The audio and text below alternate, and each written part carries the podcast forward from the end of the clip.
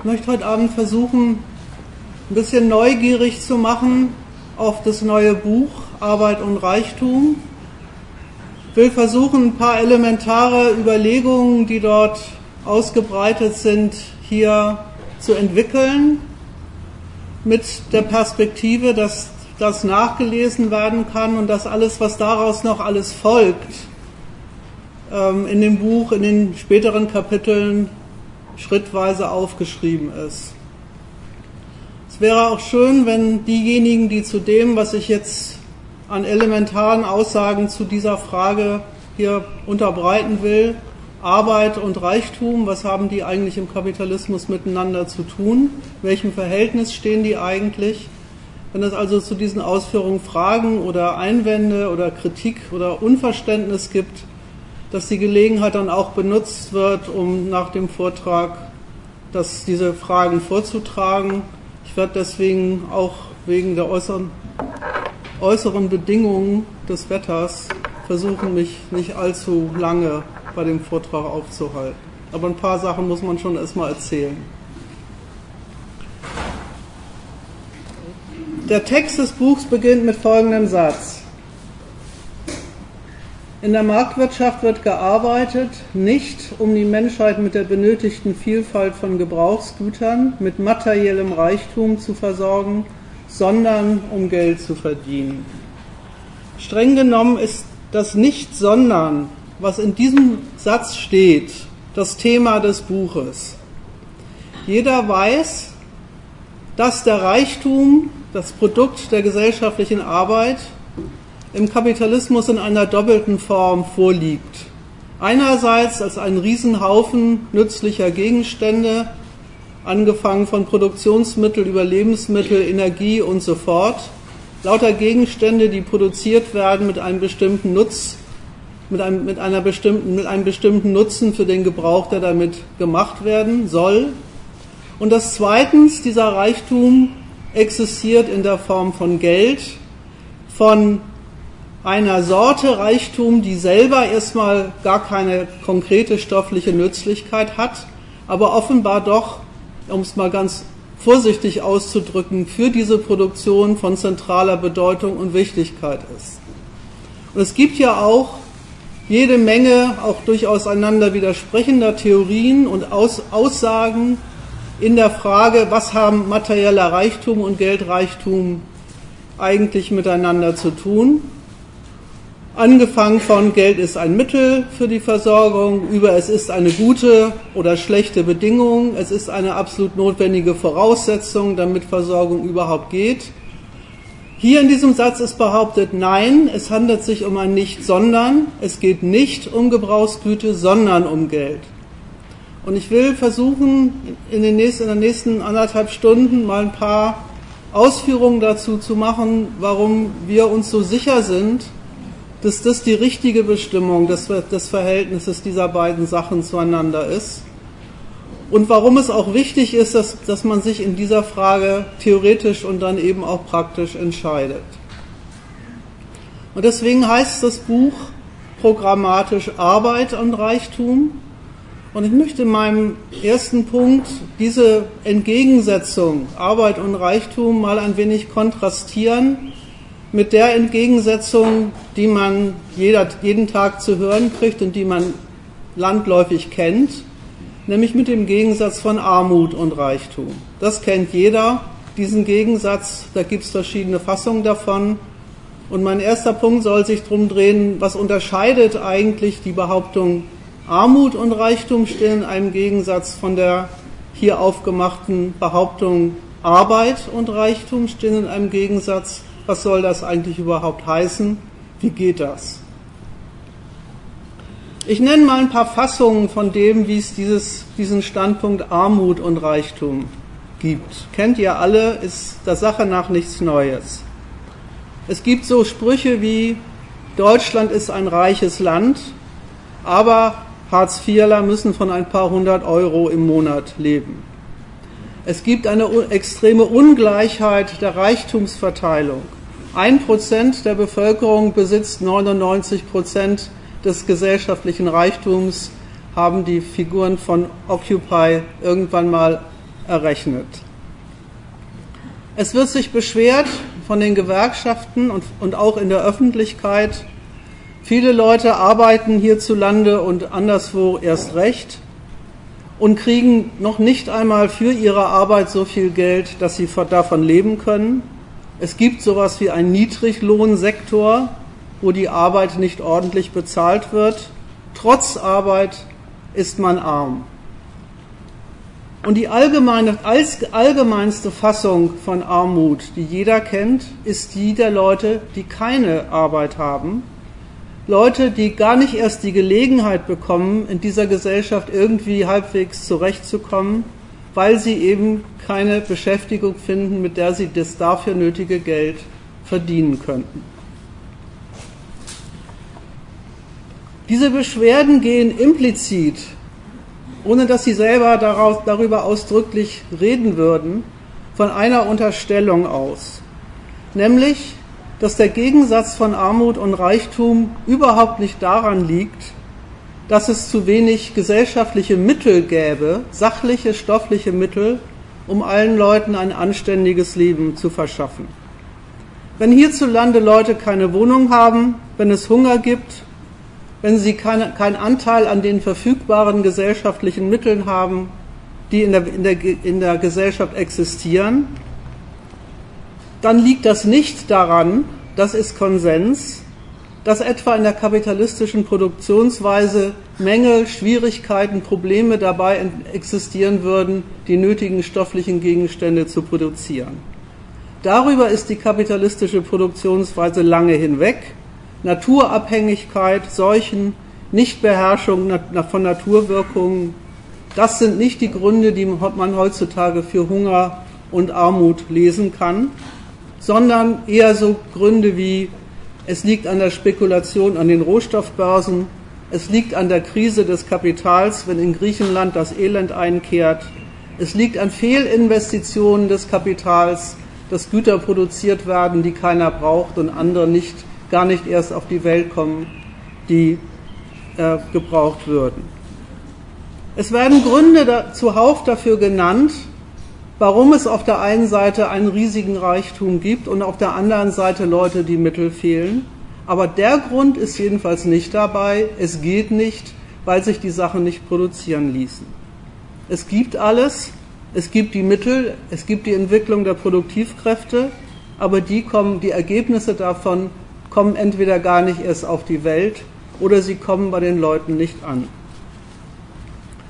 Das wird durchaus immer wieder als Skandal gebrandmarkt und das ist auch einer, denn schließlich könnte man ja denken, wozu sollte man denn sonst die Produktivkraft der Arbeit entwickeln, wenn nicht dafür, die Leute mit den Mitteln ihres Bedarfs auszustatten. Dazu denkt man doch, sind Produktionsmittel, ist doch Produktion da.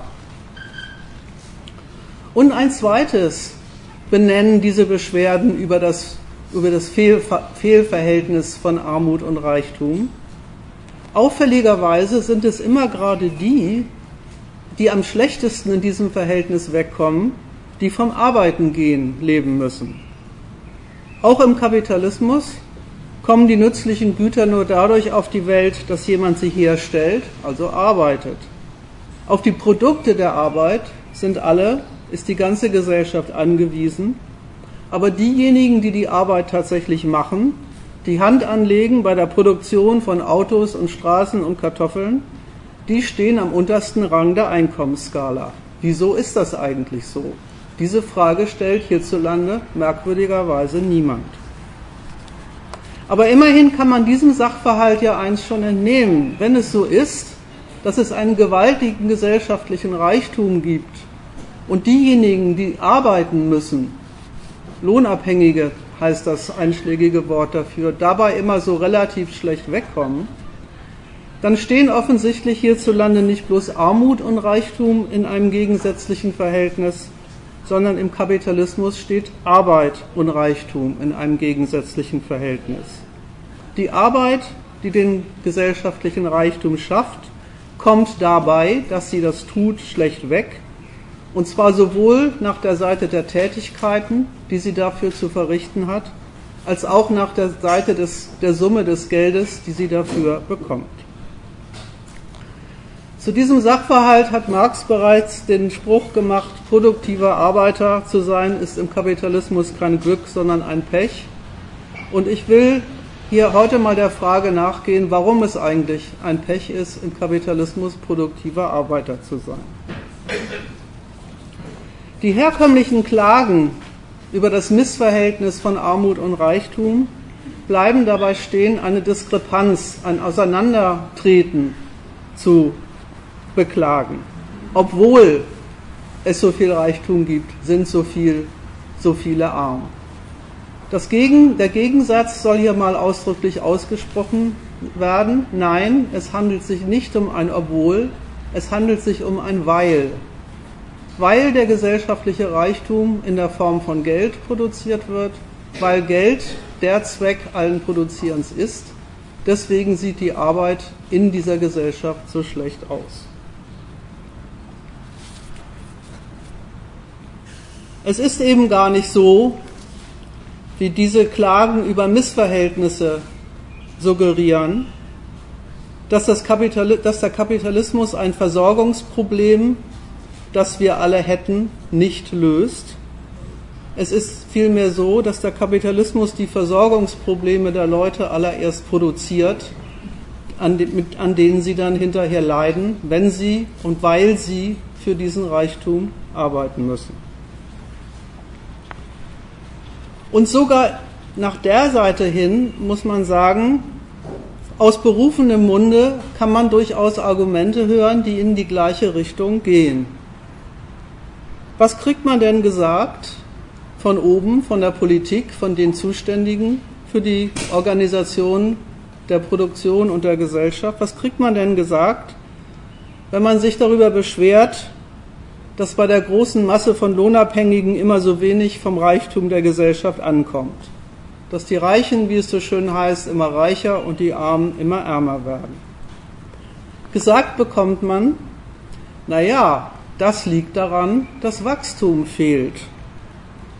Es braucht mehr Wachstum, mehr Gelegenheiten, arbeiten zu gehen, ehe man sich, bevor man sich um die Versorgung der Leute kümmern kann.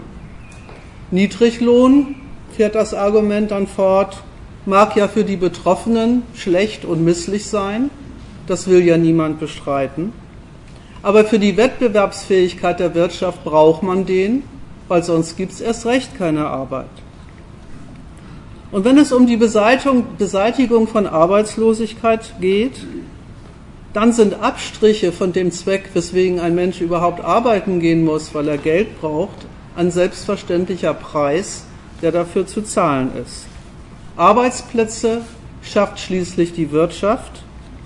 Und so landet die Kritik an der Verteilung, kaum betrachtet man sich mal, nach welchen Gesichtspunkten tatsächlich verteilt wird, bei der notgedrungenen Einsicht, dass an, den, an, Rücksicht, die, an Rücksichten auf die Rechnungen derer, die schließlich arbeiten lassen, nichts vorbeiführt wenn die Arbeit dann an ein Geld kommen soll. Und das sind die gleichen Reichen, die im Ausgangspunkt der Beschwerde Gegenstand sind, weil sie so viel haben und die anderen so wenig. Gleichzeitig die nützlichen Figuren, die als die Wirtschaft eben Arbeitsplätze schaffen und als einzige eben auch können. Der Einzelne ist dazu ja mit seiner Arbeit gar nicht in der Lage. Er steht mittellos da und ist angewiesen und Abhängigkeit auf die Leistung, angewiesen auf die Leistung der Gegenseite. Und das ist ja, wenn man es mal so nimmt, alles ein ziemlich deutliches Eingeständnis. Ja, ja, der Geldreichtum ist schon da, aber er ist für andere Zwecke vorgesehen und muss auch für andere Zwecke verausgabt werden, als an Bedürftige verteilt zu werden. Er muss investiert, angelegt werden, dann kann eventuell auf der anderen Seite auch ein Mehr an Einkommen für Beschäftigte dabei herauskommen. Und die materiellen Mittel, die dabei auf die Welt kommen, ja, die wären schon zu haben. Dummerweise gibt es die immer nur dann und nur insofern, als diejenigen, die sie produzieren lassen, daran Geld verdienen. Auch in solchen Zurückweisungen der Kritik steckt also schon das Eingeständnis oder sogar die, das Unterstreichen, dass es eben nun einmal bei uns so ist. Es gibt lauter ökonomische Notwendigkeiten der Produktion, die hat Gesetzmäßigkeiten, die kennt Prinzipien, die der Verteilung vorausgehen und die vertragen sich nicht mit den Ansprüchen derjenigen, die arbeiten müssen an ihrer Arbeit, dass sie, ihnen, dass sie ihr, ihnen ihren Unterhalt sichern soll. Wenn es sich aber so verhält, dass der Zweck, für den Leute arbeiten gehen, nämlich eben um Geld zum Leben zu haben, sich nie verlässlich erfüllt, dann ist das wohl auch nicht der Zweck, für den ihre Arbeit zum Einsatz kommt. Und dann ist das auch nicht, das ist der nächste Schluss, der Zweck des Reichtums, den sie dabei produzieren und der mit ihrer Arbeit geschaffen wird. Es gilt also folgenden harten Widerspruch zu erklären. Weil es beim Produzieren um Geld geht, kommen die materiellen Mittel des Lebens, die es gibt oder die es, die es geben könnte, nicht bei denen an, die sie zum Leben brauchen. Und zugleich kommen diese Mittel überhaupt nur auf die Welt, wenn dafür gearbeitet wird. Das ist der Widerspruch zwischen Arbeit und Reichtum, den es hierzulande, der hierzulande die Produktion beherrscht und der jetzt zu erklären ist.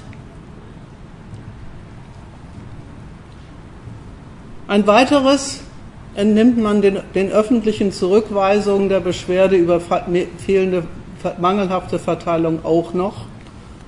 Offensichtlich sind Arbeit und Reichtum auf unterschiedliche, gegensätzliche Charaktere in dieser Gesellschaft verteilt.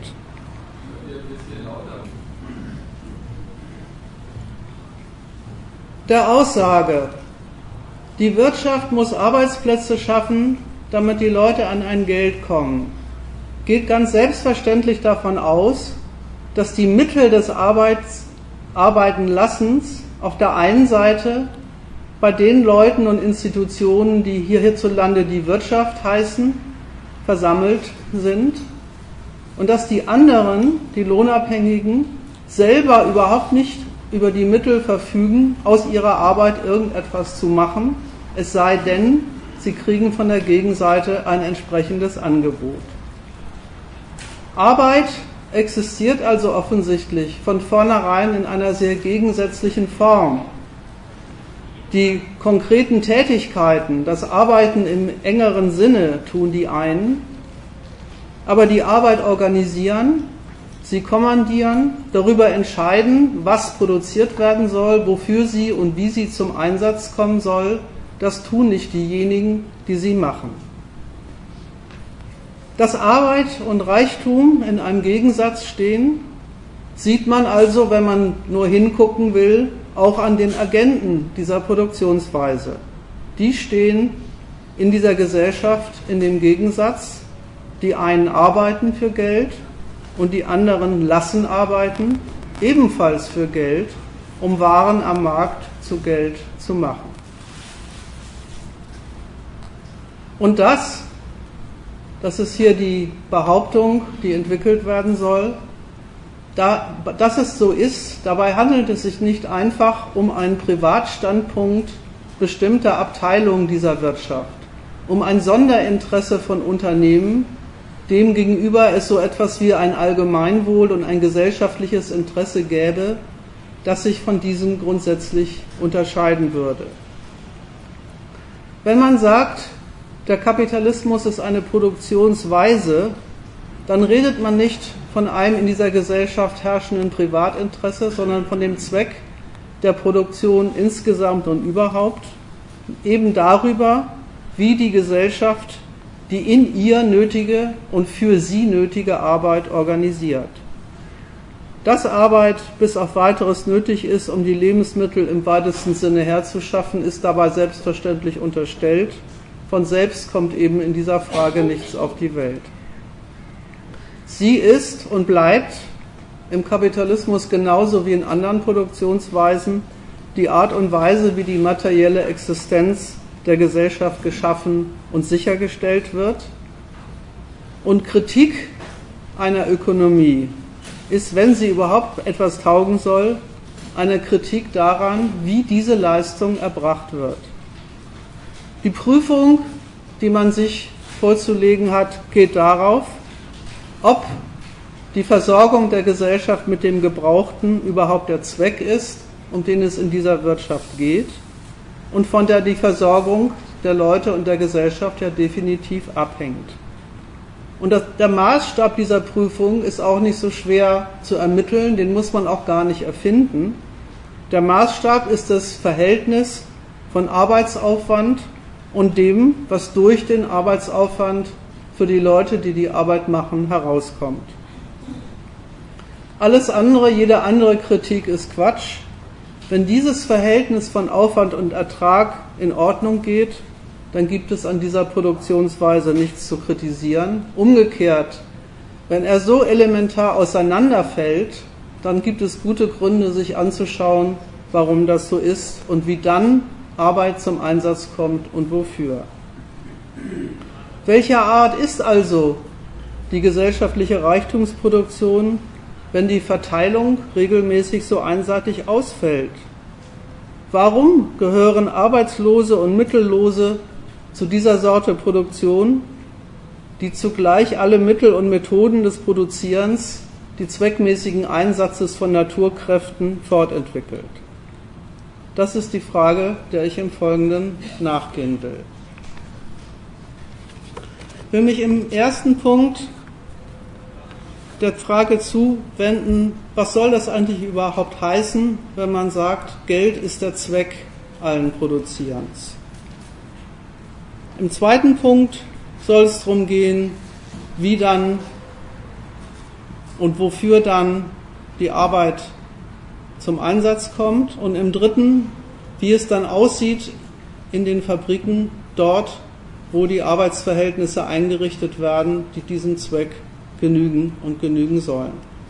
Das sind die drei Punkte, die ich heute Abend versuchen möchte zu entwickeln.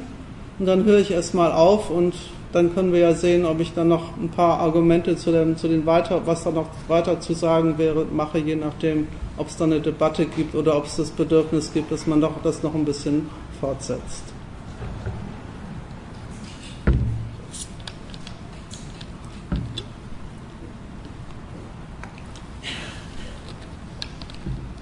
Vielleicht noch eine methodische Anmerkung. Ihr werdet gemerkt haben, dass nichts von dem, was ich hier erzähle, aus was anderem geschlossen wird, als aus dem, was jeder Mensch tagtäglich erfährt und erfahren kann, in dem, wie es ihm selber beim Arbeiten und Geld verdienen und Geld ausgeben ergeht. Und das Einzige, was dafür streng genommen verlangt ist, ist, dass man sich diese Verhältnisse, in denen man praktisch stellt, mal vorurteilsfrei anschaut und sagt, was ist da eigentlich los, worum geht es da eigentlich. Und dafür will ich jetzt im Folgenden mal so ein paar Anleitungen geben. Also, es wird für Geld gearbeitet. Das ist ganz selbstverständlich die normale Existenzbedingung für jeden. Ebenso selbstverständlich ist, dass das Härten und Ansprüche mit sich bringt, Notwendigkeiten, die man sich nicht selber ausgesucht hat. Und ebenso selbstverständlich ist, dass regelmäßig sehr viele Leute die Erfahrung machen müssen, dass die Arbeit, die sie machen und tagtäglich erbringen, gar nicht die, die Notwendigkeiten deckt, die sie zum Lebensunterhalt haben, geschweige denn Bedürfnisse befriedigt, die sie vielleicht darüber hinaus auch noch hätten. Geld kriegen existiert als universeller Sachzwang, als Notwendigkeit, um die man nicht herumkommt. Und nach beiden Seiten gibt es deswegen auch eine Kritik an dem Verhältnis Arbeit für Geld. Es handelt sich ja dabei, damit sage ich auch der Sache nach, eigentlich niemandem was Neues, um ein Tauschverhältnis. Der Mensch legt ein bestimmtes Quantum Leistung hin, in Zeit und Intensität, und bekommt für diese Leistung, die er da erbringt, von seinem Arbeitgeber ein Quantum Geld. Und an diesem Verhältnis, an diesem, an diesem Verhältnis gibt es jede Menge Kritik. Das Geld passt nicht zu, zu, zu dem, wie viel man dafür arbeiten muss. Umgekehrt, umgekehrt. Aber das Tauschverhältnis selber, die Frage, was ist das eigentlich für ein eigentümlicher gesellschaftlicher Austausch, der da stattfindet, der kommt gar nicht ins Blickfeld. Der wird quasi als eine naturnotwendige Angelegenheit betrachtet, die nun mal einmal eben so ist. Vom Standpunkt einer Produktion, bei der es darum ginge, nützliche Gegenstände für den gesellschaftlichen Bedarf zu produzieren, erstens, und zweitens das so zu machen, dass nicht diejenigen, die die Arbeit machen, dabei immer schlecht wegkommen. Vom Standpunkt einer solchen Produktion ist der Weg an Konsumgüter zu kommen, dass man erst für Geld arbeitet, um dann hinterher mit diesem Geld Konsumgüter einzukaufen, ein kompletter Schwachsinn. Arbeit für den Bedarf definiert die Tätigkeit vom, von dem her, was die Gesellschaft wie auch immer ermittelt, was sie haben will und gebrauchen kann, wofür sie Aufwand treiben will und wofür sie das lieber lässt. Und Arbeit gemäß dem, dem Bedürfnis der Arbeitskräfte ist eine, von der dann die, diejenigen, die sie machen, dann in der Zeit, wo sie nicht arbeiten, auch die Früchte genießen können, also etwas praktisch davon haben. In dem Verhältnis Arbeit gegen Geld, das der normale Mensch aus dem Alltagsleben kennt, zählen beide Maßstäbe nicht. Das Ergebnis der Arbeit ist ja ein doppeltes. Auf der Seite desjenigen, der die Arbeit macht, kommt eine Geldsumme an. Es werden gleichzeitig Güter produziert. Aber diese Güter befinden sich gar nicht in der Verfügungsmacht derer, die die Arbeit gemacht haben. Es sind, soweit es Konsumgüter sind, Dinge, die man kaufen muss.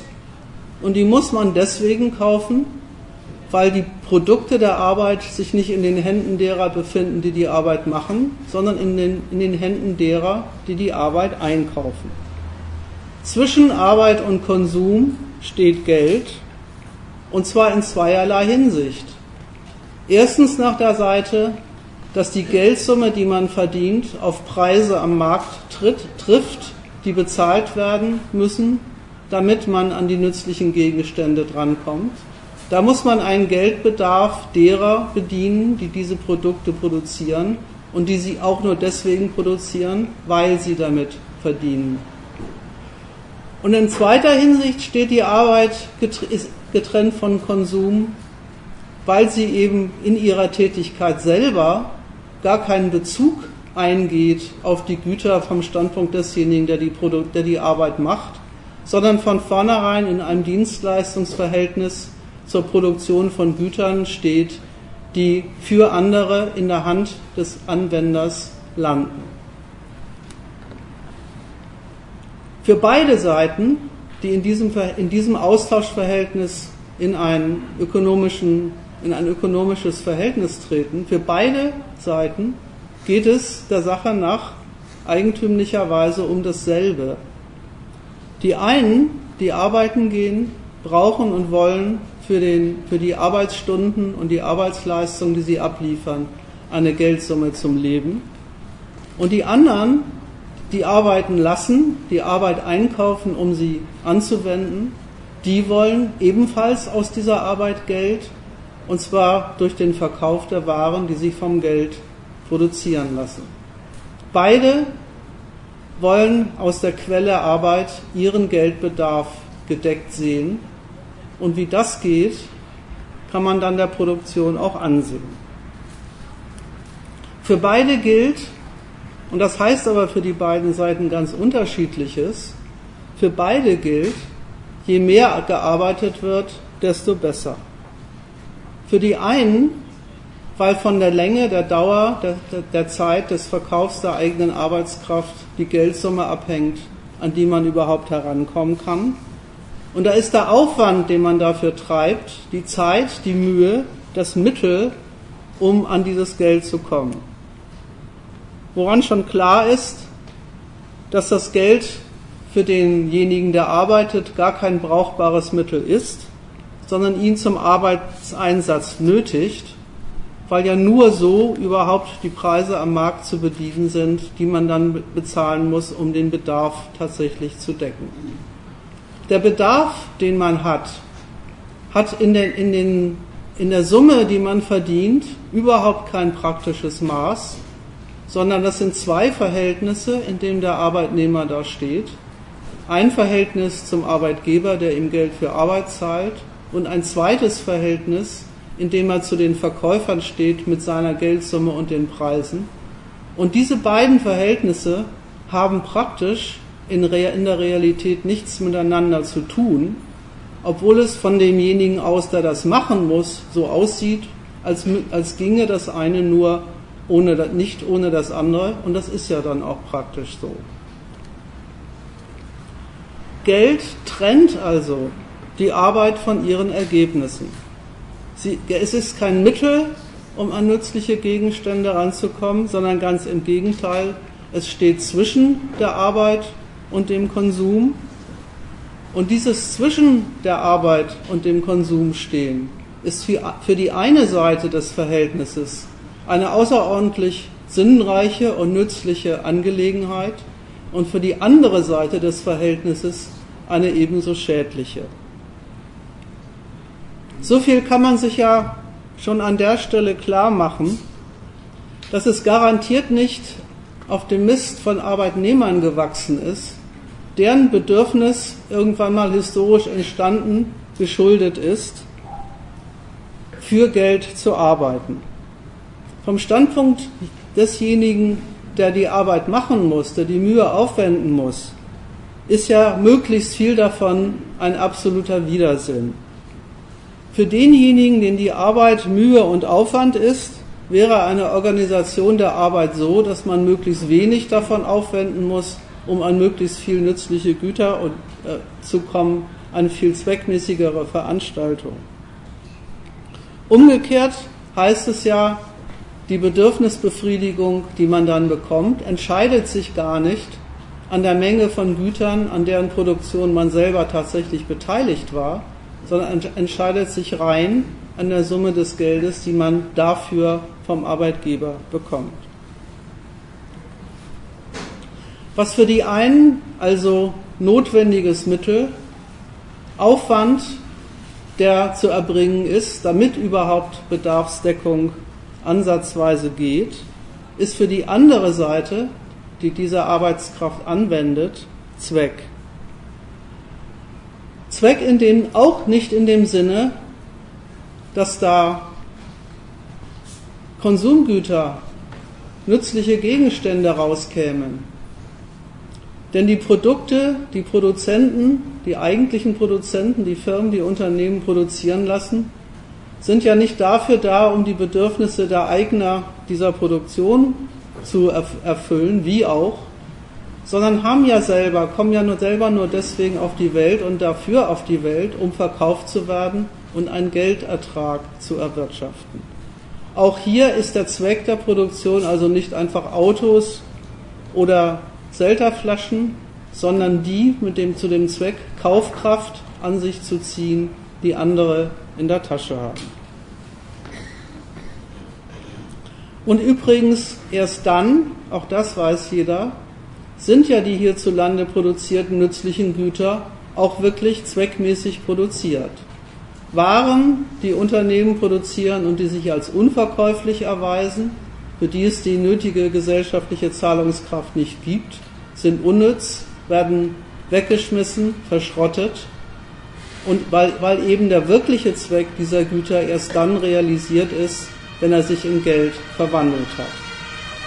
Dieses eigentümliche Verhältnis von gesellschaftlichem Reichtum und Bedarf, von gesellschaftlichem Reichtum und Arbeit, liegt, das war die Ausgangsbehauptung, an dem, worum es da geht, nämlich eben darum, Geld an sich zu ziehen.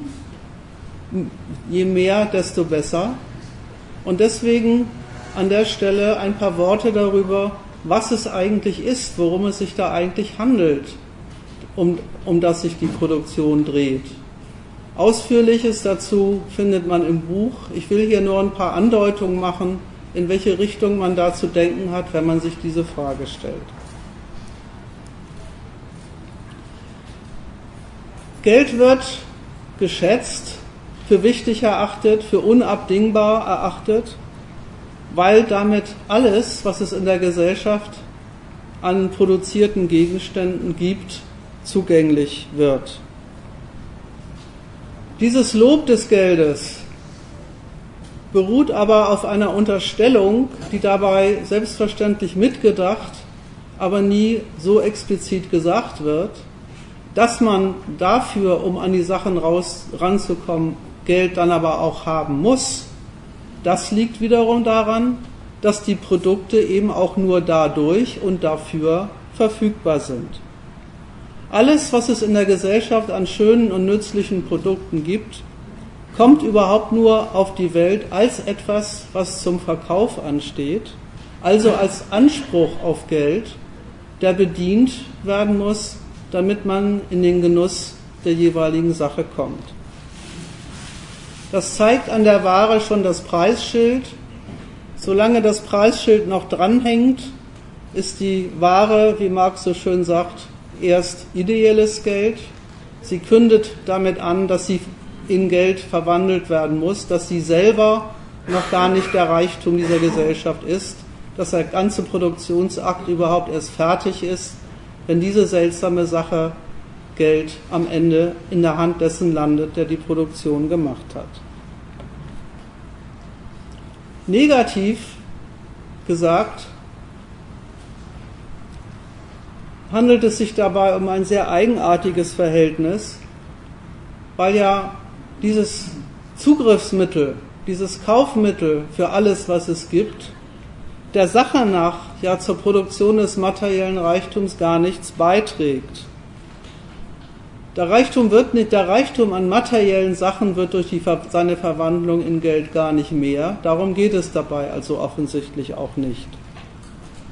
Unterstellt ist, praktisch vorausgesetzt ist, dass alle nützlichen Gegenstände existieren als Eigentum, als privater, als privater Besitz von privaten Eigentümern und nicht deswegen, weil die diese für sich, für ihren Bedarf bräuchten, weil sie sie behalten wollen und andere nicht rankommen lassen wollen, sondern weil die ganze Produktion der Sachen selber diesem Zweck abstraktes Eigentum sich anzueignen haben zu wollen.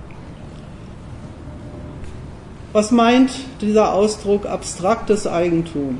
Das Eigentümliche am Geld ist ja, wenn man dafür, davon redet, jemand ist vermögen, vermögend, der hat viel Euro, der ist Milliardär, dann redet man tatsächlich darüber, dass er in diesem Ding über eine Verfügungsmacht verfügt, die richtig getrennt existiert von den nützlichen Gegenständen, die, sich, die man sich damit zunutze machen kann. In dieser Trennung, in dieser Abstraktion von der Nützlichkeit der besonderen Sachen und dem zugleich gegeben, der zugleich gegebenen Macht mit diesem abstrakten Eigentum an alles heranzukommen, was es braucht, ist der tatsächliche Nutzen des Geldes und darin liegt auch sein Zweck, wenn er zum Zweck der Produktion gemacht wird, wie das hierzulande passiert. Alle Produkte der Arbeit existieren dem gegenüber als nützlich, sofern sie diesem Zweck, zu diesem Zweck beitragen. Und das Resultat ist die Vermehrung dieses, dieser Zugriffsmacht selber, der Fähigkeit, mit einem Eigentumstitel auf Reichtum, an den materiellen Reichtum in dem Maß und in dem Umfang heranzukommen, wie man es haben will. Reichtum getrennt von allen nützlichen Gütern, das ist tatsächlich dieses eigentümliche Ding, um das es darum geht. Die Macht des Privateigentums in einem Ding vergegenständlicht und damit in der Verfügung derer, die über diese vergegenständlichte Form verfügen. Und das ist, um das nochmal zu betonen, so ziemlich das Gegenteil davon, die Produktion der Gesellschaft so zu organisieren, dass mit möglichst wenig Aufwand möglichst viel nützliche Gegenstände rauskommen und möglichst viel Freizeit dann auch für diejenigen, die arbeiten. Das Gegenteil deswegen auch von einer vernünftigen Anwendung der Arbeit, weil wenn für Geld gearbeitet werden muss, dann ist ja tatsächlich auch an der Arbeit nicht ihr materieller Inhalt das Entscheidende. Na klar, irgendein nützliches Gut muss ein Unternehmen, muss eine Firma schon auf die Welt bringen, um ein Bedürfnis, ein zahlungsfähiges Bedürfnis danach, auszu, äh, danach auszunutzen. Aber das Entscheidende an diesem Ding, dass zugleich ein Auto oder, eine, äh, oder, ein, oder ein Tisch ist, das Entscheidende darin ist dessen Potenz, dessen Fähigkeit, sich in Geld zu verwandeln. Und das Entscheidende an der Arbeit, das will ich im Folgenden zeigen, ist deswegen dann auch, ob die Art und Weise ihrer Verrichtung für genau diesen Zweck taugt. Der Aufwand, der für die Produktion der verschiedensten Sachen zur Anwendung kommt, der ist bei allen unterschiedlichen Gütern immer der gleiche, Privateigentum zu schaffen, und zwar immer mehr in den Händen derjenigen, die schon eines haben. Dafür wird in der Gesellschaft gearbeitet und deswegen hat die Dauer der Arbeit und die Intensität der Arbeit auch kein Maß an dem Bedürfnis, sich Arbeitsaufwand zu ersparen, sondern es ist genau umgekehrt. Der Aufwand ist gerade wichtig, der muss gerade sein, weil der bringt eben dieses Geld, an das herangekommen werden soll. Ich kann mal ein praktisches Beispiel für dieses eigenartige Verhältnis äh, anführen, was ich vor ein paar Tagen in, ich glaube in der FAZ war das gelesen habe. Da war ein Artikel über die moderne, moderne Generation der Roboter.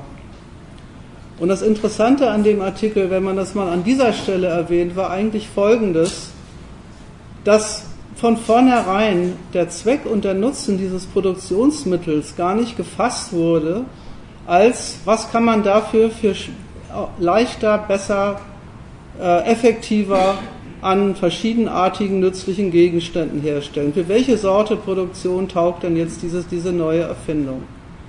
Sondern es war von vornherein klar, dass der Zweck dieses Dings umso eher und umso mehr realisiert wird, als die Unternehmen, die sich diese Roboter kaufen sollen, darin ein Mittel finden, aus der Arbeit ihrer Beschäftigten für sich mehr Überschüsse herauszuschlagen.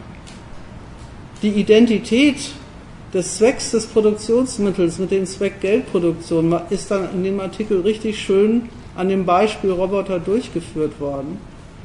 Und daran sieht man, dass wie gesagt, die Einsichten, die man in der Sache äh, ziehen kann, nicht irgendwie fürchterlich geheimnisvoll sind, wenn man sich die Sache nur mal von dem Gesichtspunkt aus betrachtet, ob man das eigentlich für einen vernünftigen Zweck des Arbeitengehens halten will oder nicht.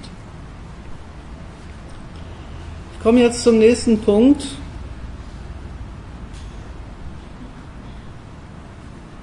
Geld als Zweck der Produktion trennt Konsum von Arbeit, macht Arbeit zum Mittel für Geld und Konsum zum Mittel der Realisierung produzierter Geldansprüche in Form von Waren.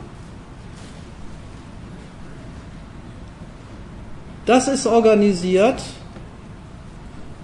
zweitens, als Verhältnis, als Gegensatz von denen, die arbeiten und von denen, die arbeiten lassen.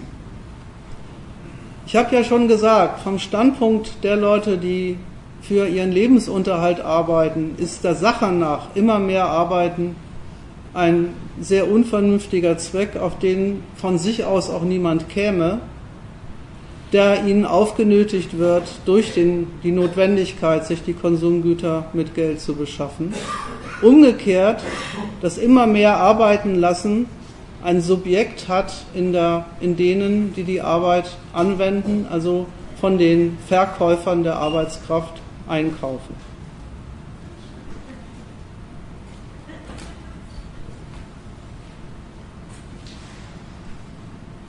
Erster, erster Punkt. Es ist ja niemandem ein Geheimnis, dass Arbeit, das habe ich im, Einstieg schon mal erwähnt, nichts ist, was die Leute so jeder für sich auf, auf einer kleinen Parzelle hierzulande erledigen.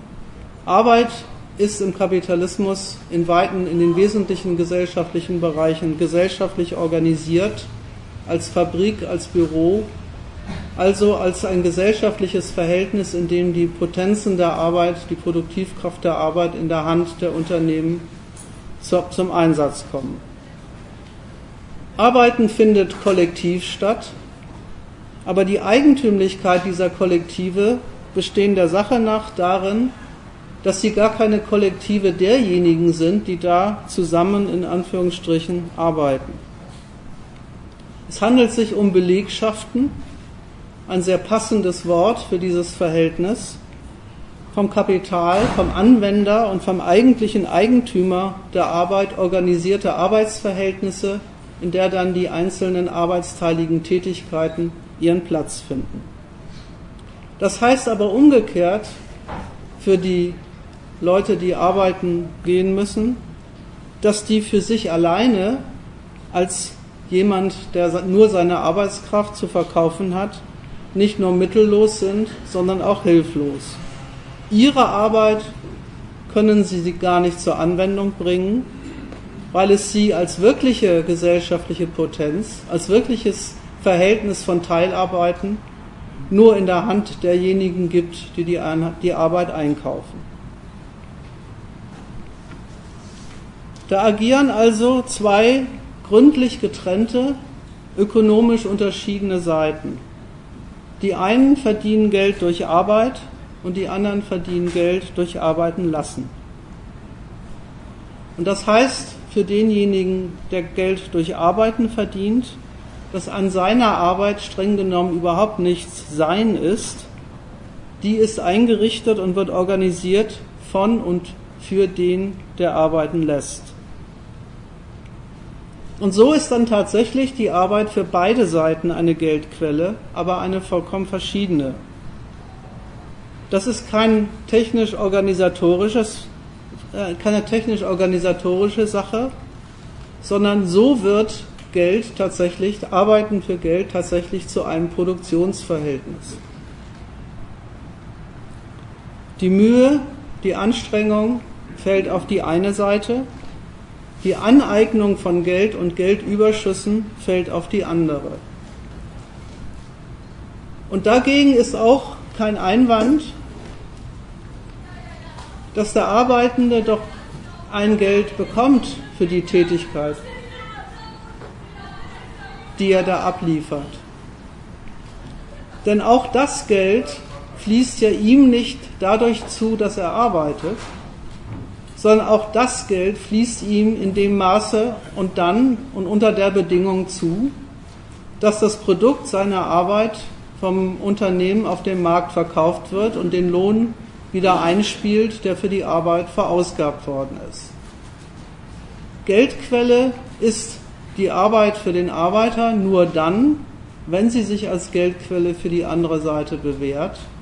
Und das schlägt sich in dem Verhältnis von Geld und Arbeit nach beiden Seiten nieder.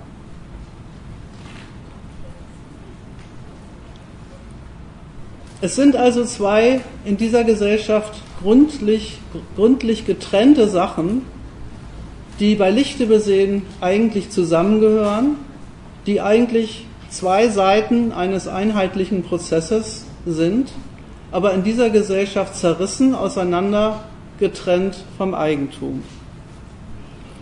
Produktion für Geld und Ausnutzung des Bedarfs, des zahlungsfähigen Bedarfs nach Arbeitsprodukten für Geld ist nicht die Sache dessen, der die Arbeit macht.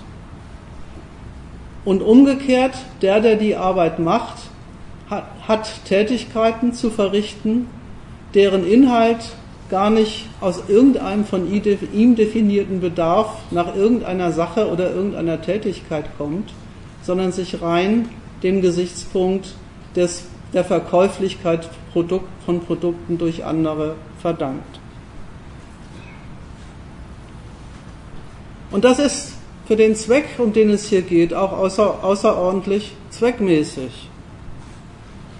Weil für diejenigen, die arbeiten lassen, ist viel, möglichst viel arbeiten lassen, nämlich andere, eine durchaus zweckmäßige Veranstaltung.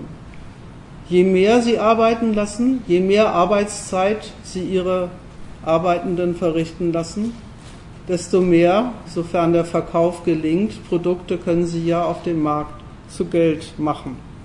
Vom Standpunkt ihres Geldvermögens, das sie da zum Einsatz bringen beim, zum Einkauf von Arbeit und Produktionsmitteln, ist es ein durchaus vernünftiger, sachdienlicher Zweck Vermehrung des Eigentums. Für die anderen, die die Arbeit machen, ganz im Gegenteil. Wie gesagt, vom Standpunkt eines gesellschaftlichen Bedarfs ist das ein unsinniges Verhältnis. Vom Standpunkt vom privaten Interesse an der Mehrung der privaten Verfügungsmacht, über die man im Geld verfügt, ist es eine sehr sinnvolle und vernünftige Veranstaltung, das Ganze so zu organisieren und andere, die Arbeit anderer zum Mittel der eigenen Bereicherung zu machen. Und das ist auch der Grund dafür, warum beide Gesichtspunkte, die ich einleitend benannt habe, beide Gesichtspunkte der Kritik an der Arbeit in, dieser, in diesem Verhältnis tatsächlich zusammenfallen.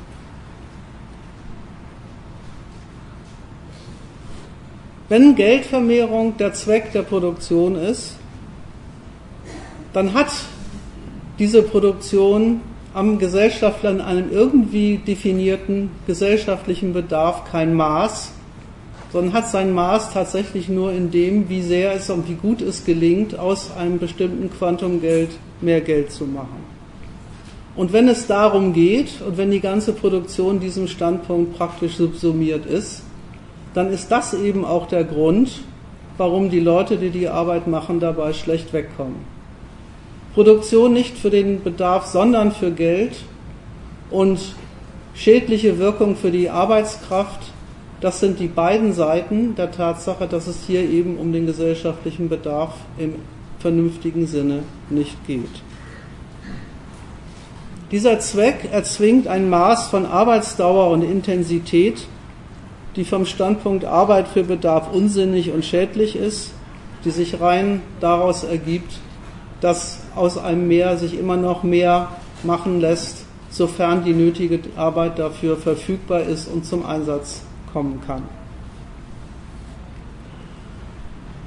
Und die einzige Voraussetzung im Ausgangspunkt dafür, dass das so läuft, ist eigentlich ganz billig, nämlich die, es muss auf der einen Seite genügend Geld in einer Hand, in der Hand eines Privateigentümers versammelt sein, damit er in der Lage ist, sich die Potenzen der Arbeit einzuverleiben, zu kaufen. Sein Geld muss reichen, und wenn es nicht seins alleine ist, dann, die, dann das Geld derer, die sich zu diesem Zwecke als Eigentümer zusammentun. Sein Geld muss reichen, um Produktionsmittel und Arbeit, und Arbeit einzukaufen in einer Dimension, die es erlaubt, die Potenzen der Arbeit für, für dessen Vermehrung zu nutzen. Und das unterstellt auf der anderen Seite, dass es genügend Leute gibt, denen genau dieses, dieses Geld fehlt und die deswegen diesem Bedarf auf der, auf der Seite des, der Eigentümer äh, gegenüberstehen. Es geht also gar nicht darum, um das mal auf den ersten Punkt zurückzubeziehen, es geht gar nicht einfach darum, in einem bestimmten Quantum Geld ein Privateigentum zu haben, mit dem man dann auf alles zugreifen kann, sondern es geht darum, diese, dieses Privateigentum in Form von Geld in einem Umfang zu haben, die es erlaubt, sich die Potenzen der Arbeit nutzbar zu machen.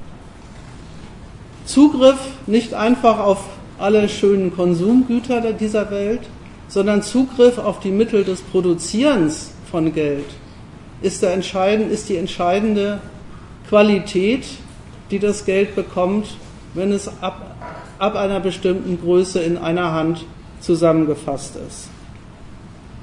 Der Ausschluss der Arbeit vom Reichtum ist nicht einfach der Ausschluss von, vom, von, von, vom Reichtum in der Form des Nicht-Zugreifen-Könnens auf alle Mittel der Konsumtion. Der eigentliche Ausschluss der Arbeit von Reichtum findet darüber und dadurch statt, dass das Geld selber sich die Potenzen der Arbeit in Form von Produktionsmitteln bemächtigt und die Arbeit für sich wirken lässt. Übrigens auch das eine, eine Sache, die im Prinzip jedem bekannt ist, dass nämlich Geld in dieser Gesellschaft für zwei ganz unterschiedliche und gegensätzliche Zwecke zum Einsatz kommt. Die eine, der eine Zweck heißt höflich vornehmen investieren.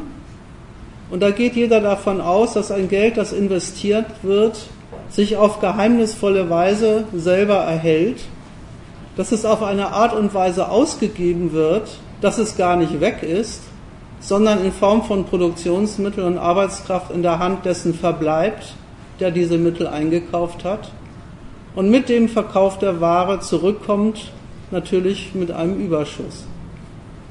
Und genauso selbstverständlich geht jeder davon aus, dass die zweite Methode, Geld auszugeben, nämlich bloß dafür, dass man sich die, die Gegenstände des täglichen Bedarfs kauft, das dumme Ergebnis hat, dass das Geld dann tatsächlich weg ist und man wieder arbeiten geben muss, um sich Neues zu beschaffen.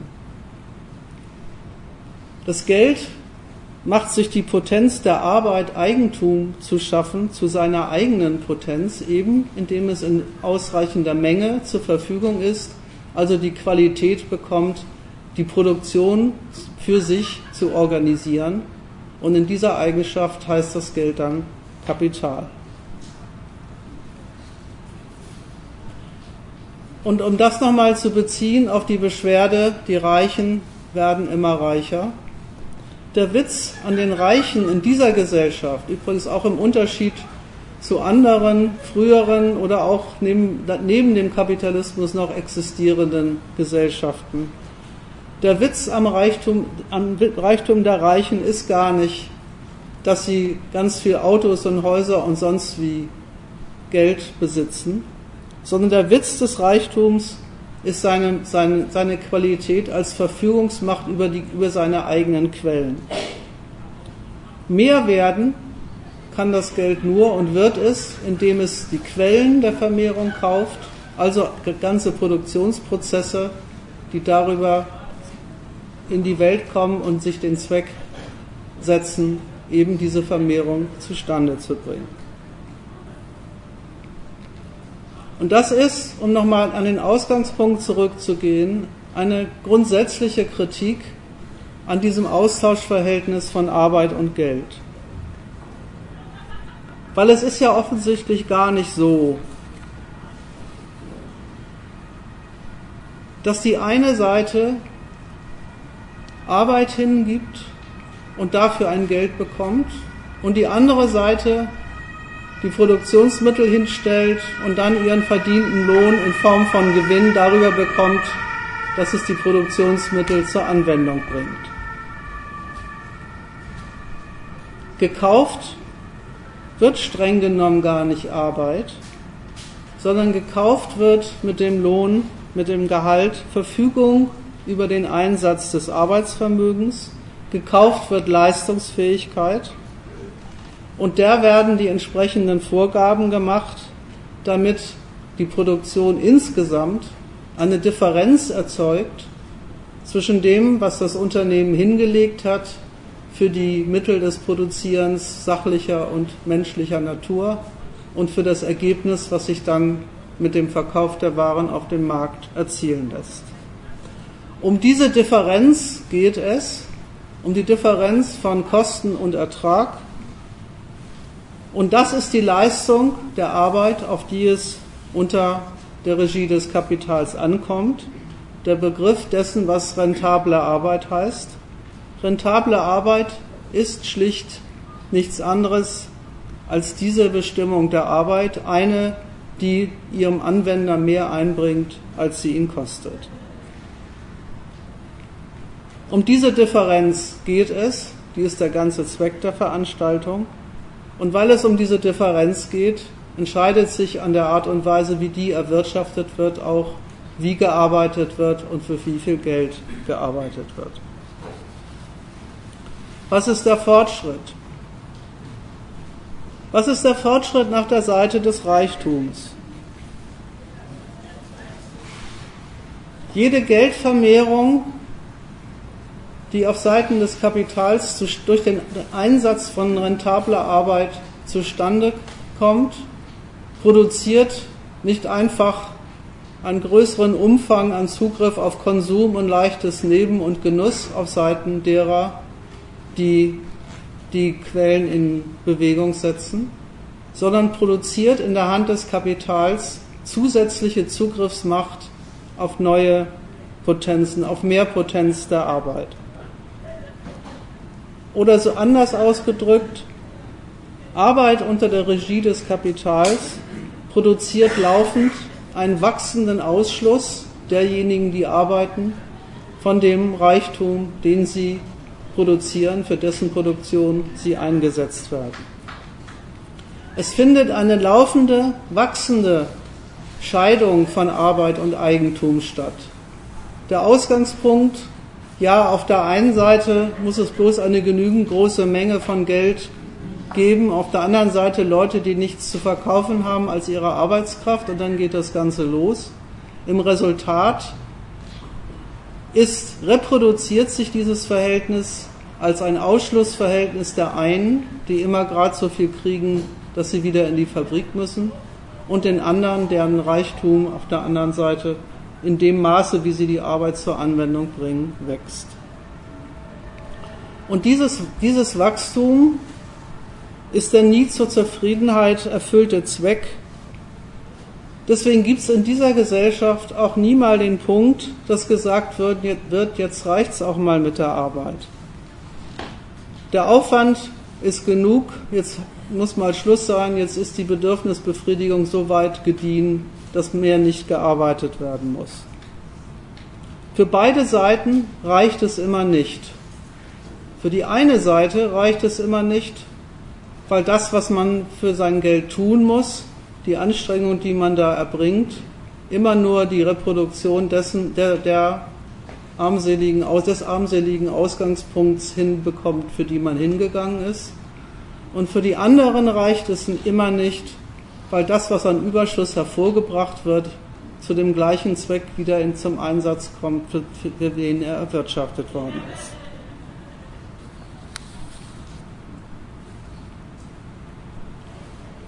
Und das hat für den ersten Punkt, für das Verhältnis der Arbeit zum, zum Konsum, eine weitergehende Konsequenz. Das eine habe ich im ersten Punkt schon gesagt. Was der Mensch dann im Resultat vom Verkauf seiner Arbeitskraft hat, wenn dann seine Arbeitskraft eingesetzt worden ist, vom Kapital und der Lohn bezahlt, ist gar nicht durch seinen Bedarf bestimmt. Jetzt ist positiv gesagt, wodurch ist es denn bestimmt? Ja, eben durch den Zweck, diese Differenz zwischen Kosten und Erlös aus der Arbeit herauszuwirtschaften. Die Kalkulation der anderen Seite mit, dem, mit der Arbeit als lohnende Kost, Lohnkosten heißt das ja deswegen auch passenderweise, was da gezahlt wird. Diese Kalkulation bestimmt und definiert den Umfang des gezahlten Geldes Und ob und inwiefern und inwieweit das dann reicht oder genug ist oder auch mal mehr oder weniger für das, was der Mensch zum Leben braucht, ist in der Kalkulation selber schlicht und einfach als Gesichtspunkt nicht vorhanden. Das heißt umgekehrt, das ist ein weiterer Punkt, der dann auch im Buch noch abgehandelt wird, dass die Leute, wenn sie sich einen halbwegs brauchbaren Lohn sichern wollen, sich nicht einfach auf ihren Arbeitsvertrag beziehen können, sondern sich auch noch als Gewerkschaft zusammentun müssen, um dies vom Kapital zu erstreiten. Da, wo der Mensch Geld verdient, ist sein Zweck, Geld für Lebensunterhalt, für Konsum zu bekommen, überhaupt nicht leitend.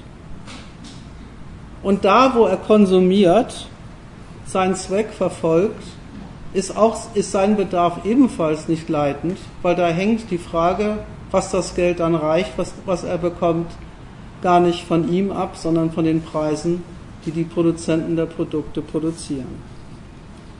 Und das merkt man selbst noch der, am trostlosen Lob des proletarischen Konsums in der sogenannten Massengesellschaft, wo dann gefeiert wird, dass heutzutage die Leute doch immerhin einen Kühlschrank und ein Auto und manche sogar ein Häuschen besitzen, wo, wo, der, wo am Maßstab genommen wird an der Vorstellung eines absoluten Elends und gesagt wird, na da hat der Kapitalismus doch was Tolles hingekriegt, dass auch die armen Leute mit so ungefähr in ihrem Leben äh, zurechtkommen. Völlig aus dem Blickfeld verschwindet bei diesem Lob, was sie denn dafür haben tun müssen. Völlig aus dem Blickfeld verschwunden ist, dass dieses, dieser Konsum ein Abfallprodukt eines, eines wachsenden Reichtums ist, dessen Zweck gar nicht in diesem Abfallprodukt liegt, sondern ihn entweder zustande kommen lässt oder wenn es dann von der Konjunktur oder den Berechnungen des, der Unternehmen nicht passt, auch dann mal wieder nicht. So gibt es dann den Gegensatz von Arbeit und Reichtum als Produktionsverhältnis, wachsende Kapitalmassen auf der einen Seite, deren Zweck darin besteht, immer neue Arbeit einzusaugen, und eine wachsende Zahl von Leuten, die eine andere Geldquelle als die, ihre Arbeitskraft zu verkaufen, nicht haben und die nur zum Einsatz bringen können, wenn die andere Seite daran verdient.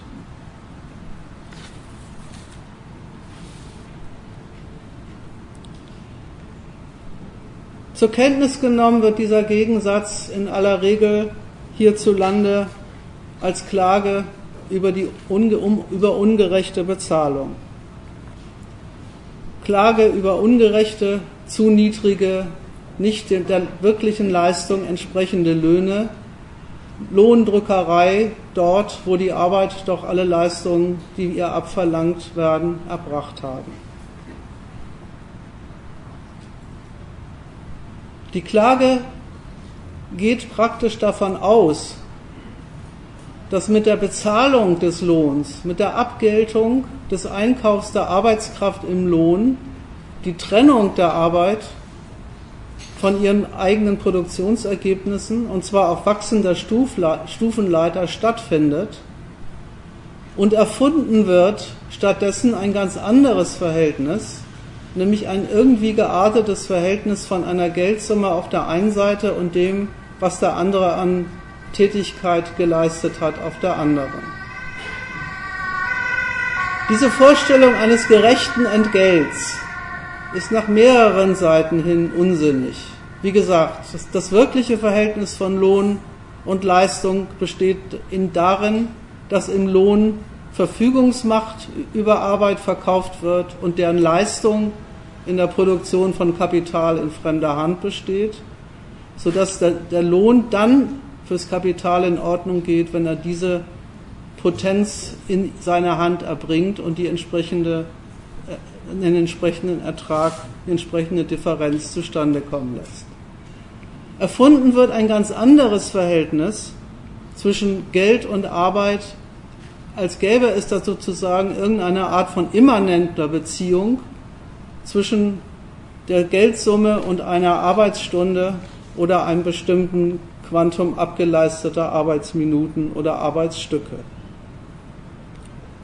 Man streitet um den Anteil am Ergebnis und gibt damit der Sache nachher schon zu Protokoll, dass diesem Verhältnis die Gerechtigkeit gar nicht innewohnt, dass man eben immer erst darum streiten muss, dass es also eine Machtfrage ist und bleibt, wie hoch dann letztlich das Geld ist, das der Kapitalist hinlegen muss, um sich die Potenzen der Arbeit als sein Mittel einzuverleiben. Wie gesagt, im Zweck der Lohnzahlung kommt der Bedarf derer, die arbeiten, nicht vor. Also muss er von ihnen selber und das noch mitten im Kapitalismus überhaupt immer erst an den Lohn herangetragen werden, ein Stück weit erzwungen werden, damit dieser Gesichtspunkt überhaupt praktische Wirksamkeit erlangt. Und ebenso wenig hat der Lohn Maß an sein Maß an produzierten Reichtum auf der Seite des Kapitals, aber auch nicht am Lebensbedürfnis, sondern eben nur an seiner Funktion für die Erwirtschaftung eines, einer Differenz zwischen Kapitalerträgen und weggezahlten Lohnsummen.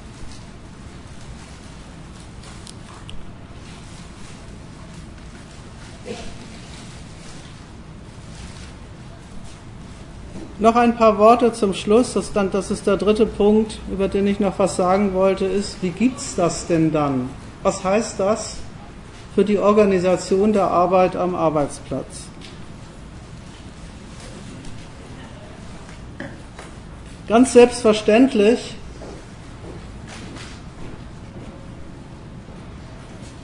wird davon ausgegangen, dass das, was an Tätigkeiten zu, erledig, zu erledigen ist, sich aus der Einrichtung von Arbeitsplätzen durch diejenigen ergibt, die schließlich die Produktion organisieren, ihren Zweck bestimmen, die Produktionspalette definieren und festlegen, was dafür jeweils zu tun ist.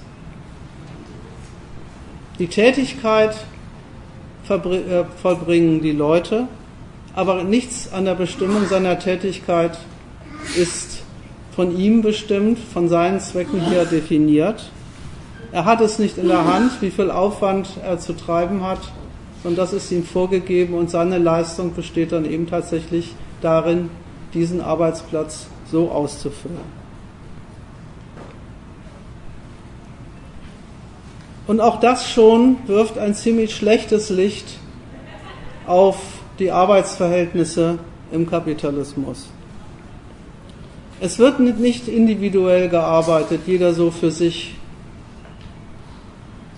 Es wird arbeitsteilig gearbeitet, ein Kollektiv des Arbeitens organisiert, aber nicht als Resultat und Ergebnis und Verlaufsform einer Planung der effektivsten Methode, nützliche Gegenstände herzustellen, sondern unter dem Gesichtspunkt, der Erzwingung von möglichst viel Leistung durch das Arbeitskollektiv, das da auf die Welt kommt. Wenn es beim Arbeiten um die Differenz zwischen gezahltem Lohn pro Stunde oder pro Arbeitseinheit und der aus den Produktionsmitteln und der Arbeitskraft insgesamt herauszuwirtschaftenden Überschuss geht, dann geht es eben auch bei der Organisation der Arbeit darum, die so effektiv wie möglich unter diesem Gesichtspunkt einzurichten. Und so findet sich der Arbeitnehmer in der eigentümlichen Situation, dass er zwar selbstverständlich mit dem Arbeitgeber, wie er so schön heißt, einen freien, gleichberechtigten Arbeitsvertrag abschließt, aber im Betrieb, dort wo die Arbeit stattfindet, von dieser Freiheit schlicht und einfach nichts übrig bleibt, weil es darum geht, sich, und das ist dann seine Leistung, den Arbeitsbedingungen unterzuordnen und mit ihnen zurechtzukommen, die einem da angeboten werden.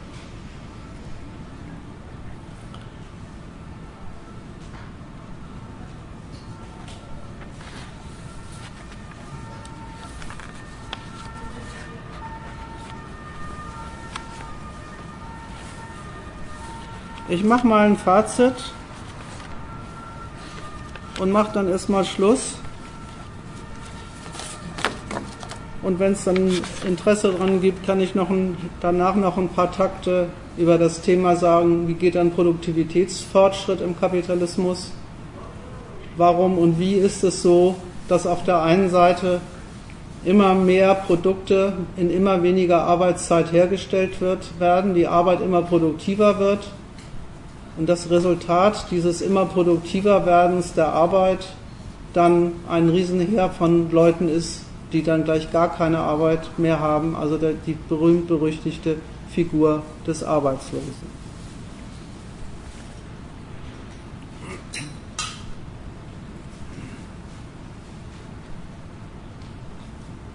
Es ist nicht üblich, in der verbreiteten und herrschenden Kritik an Missständen, an sozialen Missständen im Kapitalismus überhaupt den Reichtum dieser Gesellschaft ins Verhältnis zu setzen zu dem, was die Arbeit ist und leistet.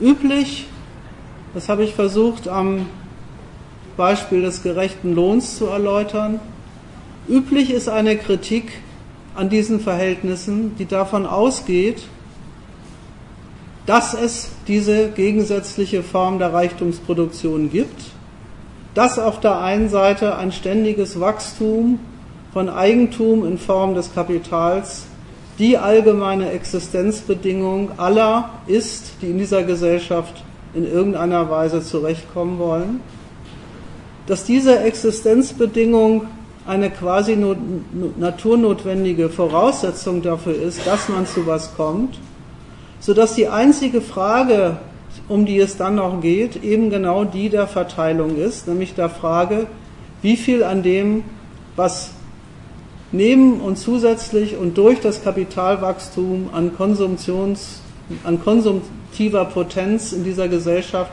zustande kommt, landet dann bei den armen Leuten, die in der Stellung der Lieferanten von Arbeitskraft fürs Kapital sind.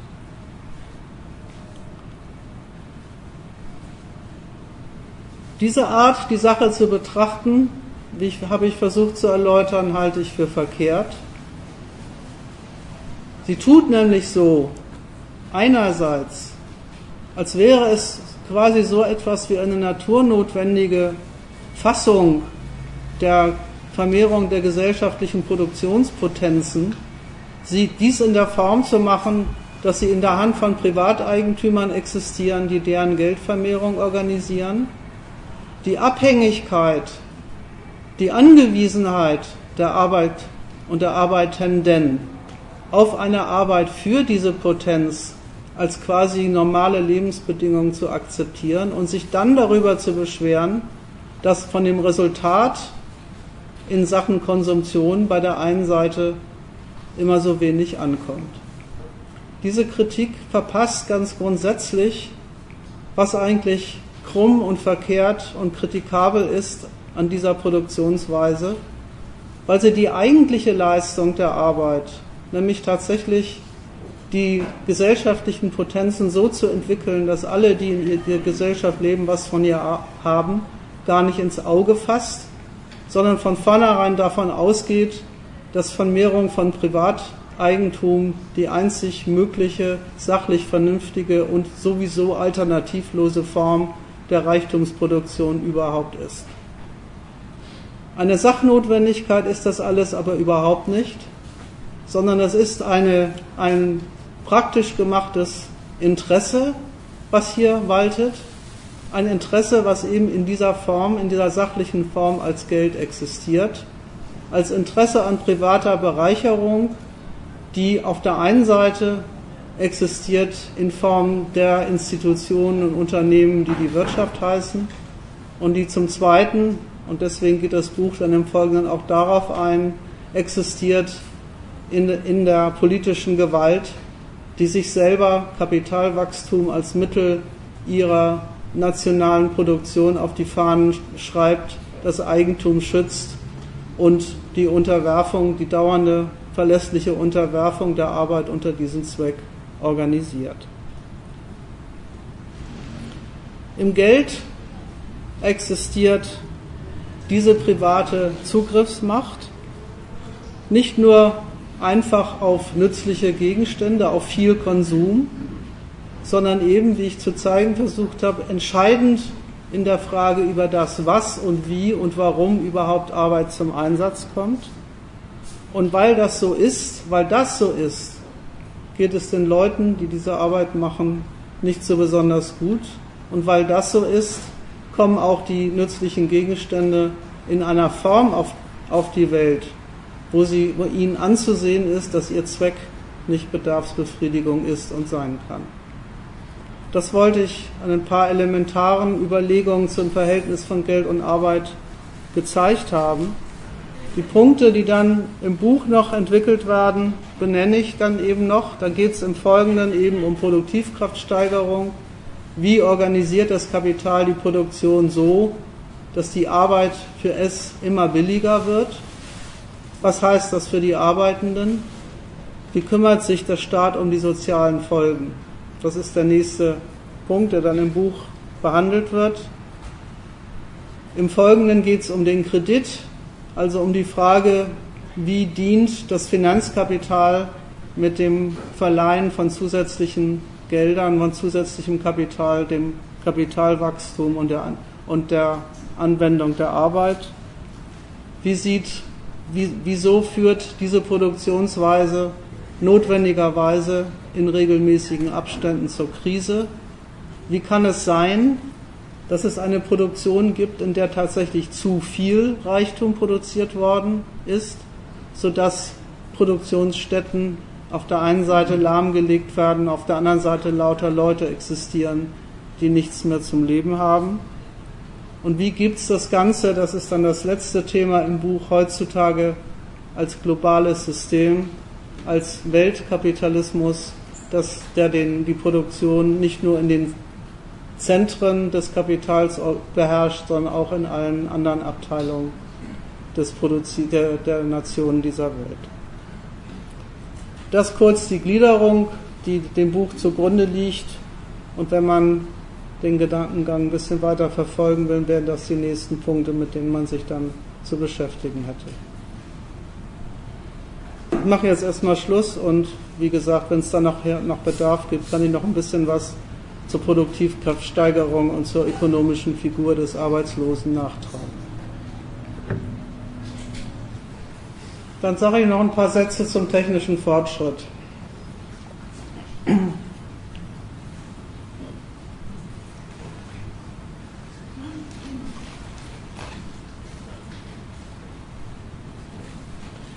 Jeder kennt den Begriff Rationalisierung.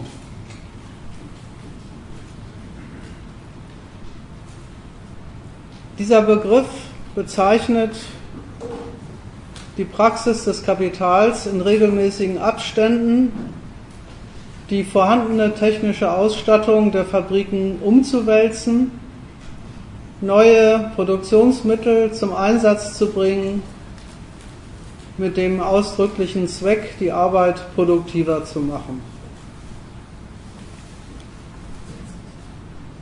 Und jeder geht auch davon aus, dass diese Praxis der Betriebe der eigentliche Motor und Sachzwang des gesellschaftlichen Fortschritts ist, dass diese Praxis des Kapitals überhaupt die Quelle dessen ist, dass die Gesellschaft mit immer mehr und billigeren Produkten versorgt wird. Als unangenehme Nebenwirkung dieser Praxis wird dann verbucht, dass dummerweise zwar auf der einen Seite immer mehr und billigere Produkte auf die Welt kommen, auf der anderen Seite aber zugleich immer mehr Leute, die sich diese Produkte nicht kaufen können, weil sie durch die Rationalisierung arbeitslos gemacht werden. Das Ganze existiert in der öffentlichen Besprechung unter dem Titel Fluch und Segen des technischen Fortschritts. Auf der Plusseite wird das Mehr an Gebrauchsgegenständen verbucht, im Kapitalismus so universell verfügbar wie noch nie. Auf der Minusseite wird verbucht, dass weil weniger Leute für die Produktion des gleichen, der gleichen Produktenmenge gebraucht werden, die Leute, die bislang gebraucht wurden, nicht mehr zum Einsatz kommen und deswegen mittellos sind.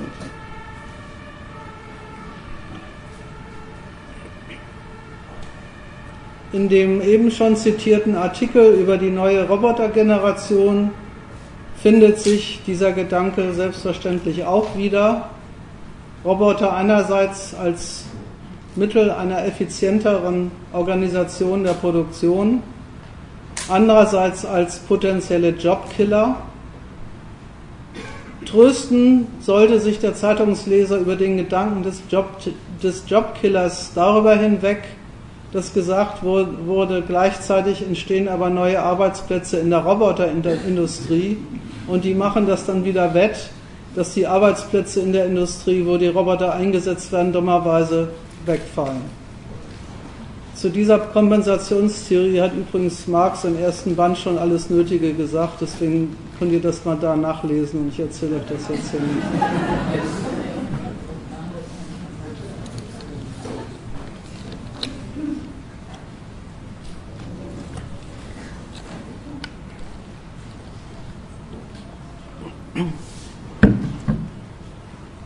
Erstens, was die effizientere Organisation der Produktion angeht.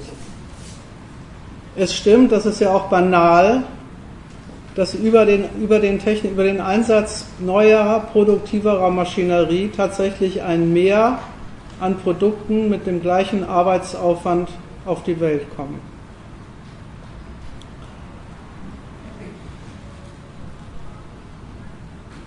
Es ist nur so, dass das Kriterium dieses Mehr und dieser Effektivität gar nicht schlicht und einfach in dem Quantum dieser, dieser vermehrten nützlichen Produkte liegt, sondern der Gesichtspunkt, den das Kapital da zur Anwendung bringt, ist ein anderer. Der Gesichtspunkt ist nämlich der, wie sich über den Einsatz der Maschinerie der Anteil der Lohnkost am einzelnen Produkt senken lässt. Es geht nicht um die Einsparung von Arbeit, sondern um die Einsparung bezahlter Arbeit. Also darum, dass durch die Steigerung der Quantität der Produkte, die mit der gleichen Arbeit erbracht werden, das Geld, was für diese Arbeit gezahlt worden ist, sich auf eine größere Anzahl von Produkten erstreckt. Und weil es darum geht, besteht die Effektivierung auch gar nicht in einer Einsparung und einer Erleichterung der Arbeit für diejenigen, die sie machen, sondern es besteht für die einen eben in dem Verlust überhaupt noch einer Geldquelle und in, in dem anderen, für die anderen in aller Regel darin, dass die Arbeit intensiviert, auf der einen Seite intensiviert wird, eine neue Anstrengung mit der neuen Maschinerie auf die Welt kommt und die Frage des wie viel des Produkts sich auch nicht einfach aus einer besseren, effektiveren Arbeitsorganisation ergibt, sondern aus der Arbeitsorganisation so, dass sie genau diese Leistung der Verteilung des, der Lohnkost auf mehr Produkte auch erfolgreich hinbringt. Also, und so kommt aus, der, aus dem, was hierzulande Rationalisierung heißt, exakt das Gegenteil von dem raus, was eigentlich herauszukommen hätte, wenn es tatsächlich bei dem Einsatz von besserer Maschinerie um die Produktion von mehr nützlichen Gütern ginge. Da wäre es nämlich in der Tat auch so, dass für viele Leute Tätigkeiten entfallen würden. Bloß wäre überhaupt nicht abzusehen, warum das ein Schaden sein soll. Das Mehr an freier Zeit was sich die Gesellschaft dadurch erarbeitet, wäre eben dann eben eine nützliche Wirkung dieser Effektivierung der Arbeit für alle Beteiligten. Und dann ginge es nur noch darum, wie man diese freie Zeit auf wen verteilt und wer was von ihr hat. Mehr verfügbare Zeit haben die Arbeitslosen auch, Bloß wie gesagt, können Sie mit der nichts anfangen, weil, sie, weil Ihnen die gesellschaftlichen Mittel fehlen, aus dieser Zeit tatsächlich ein Mittel für Ihre Lebensgestaltung zu machen.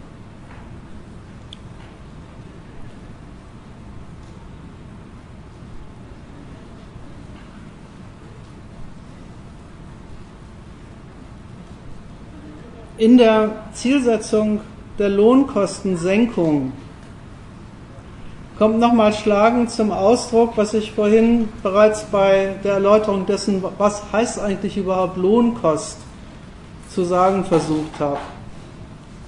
Das Kapital geht ganz selbstverständlich davon aus, dass es im Einkauf der Arbeitskraft eine Potenz kauft und dass die Frage, was diese Potenz ihm bringt, eine Frage seiner Organisation des Produktionsprozesses ist die gleiche bezahlte Arbeit, das gleiche bezahlte, die gleiche bezahlte Quantum Arbeitsstunden lässt sich fürs Kapital gerade deswegen mit neuer Maschinerie effektiver organisieren, weil eben die Frage, wie viele Produkte aus der Arbeit rauskommen, über diese Frage eben mit der Zahlung des Lohns überhaupt nicht entschieden ist, sondern genau umgekehrt.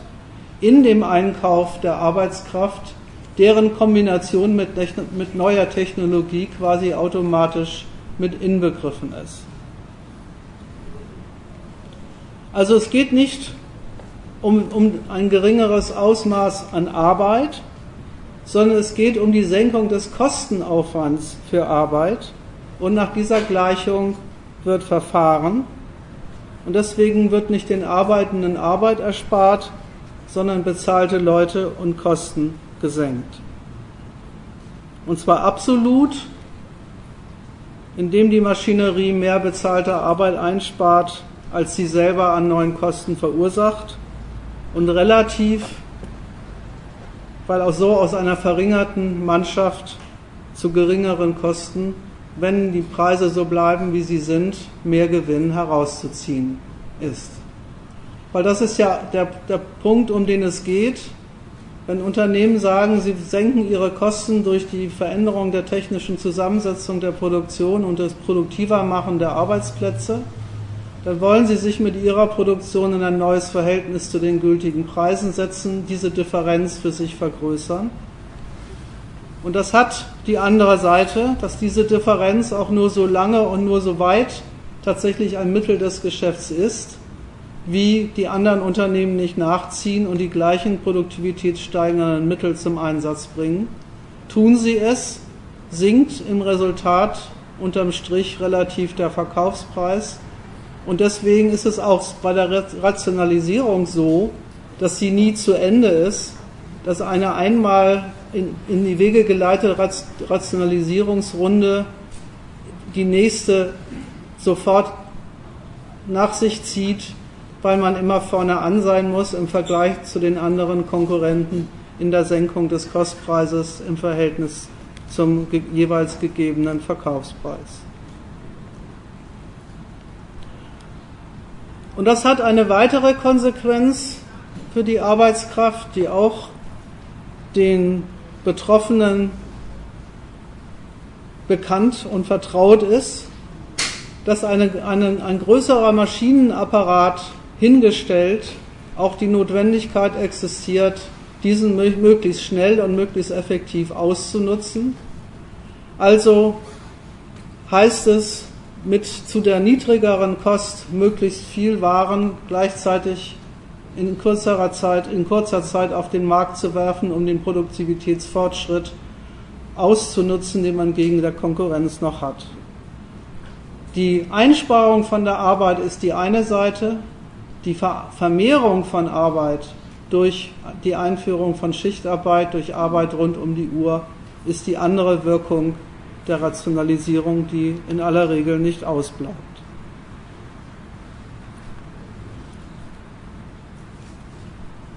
Das Verfahren hat also einen grundsätzlichen Widerspruch, was den Zweck der ganzen Chose betrifft. Und den will ich jetzt abschließend erläutern. weil dieser Widerspruch ein schönes und dessen Verlaufsform ein schönes Beispiel dafür sind, wie das Kapital es hinkriegt, alle Schwierigkeiten, die es bei der, beim Einsatz der Arbeit zur Vermehrung von Gewinn hat, denen aufzubürden, die sie als Mittel dafür zum Einsatz bringen. Der Ausgangspunkt war ja, und das bleibt ja bestehen, das Kapital ist auf den Einsatz von möglichst viel lohnender Arbeit aus. Desto mehr lohnende Arbeit zum Einsatz kommt, desto besser für denjenigen, der aus der Differenz von Lohnzahlung und Erlös seinen Überschuss erzielt. Und zugleich und für den gleichen Zweck und aus dem gleichen Grund geht es dem Kapital um die Einsparung von Arbeit, um die Einsparung von Arbeitsaufwand, soweit und sofern sie ihm Kosten verursacht. Deren Senkung, die Senkung dieses Aufwands ist ein zeitweiliger Konkurrenzvorteil, den die Konkurrenz selbst laufend wieder hinfällig macht. Und damit gehen die Unternehmen eben genauso um, wie im zweiten Punkt erläutert. Eben nach der Rechnung, wie sich der Rationalisierungsfortschritt für sie auszahlt. Wenn er ihre Kosten senkt, können sie mehr und lohnender verkaufen solange die anderen nicht nachgezogen haben. Also muss man in dieser Konkurrenz stets der Erste sein. Und dieser Anspruch an die Arbeit, gleichzeitig immer mehr lohnenden Überschuss zu produzieren und immer billiger zu werden, ist dann die Anforderung, die an die jeweiligen Belegschaften gestellt werden.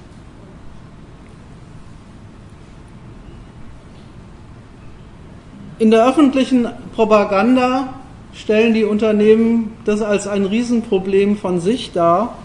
Arbeitsplätze, so heißt es, moderne Arbeitsplätze werden immer teurer.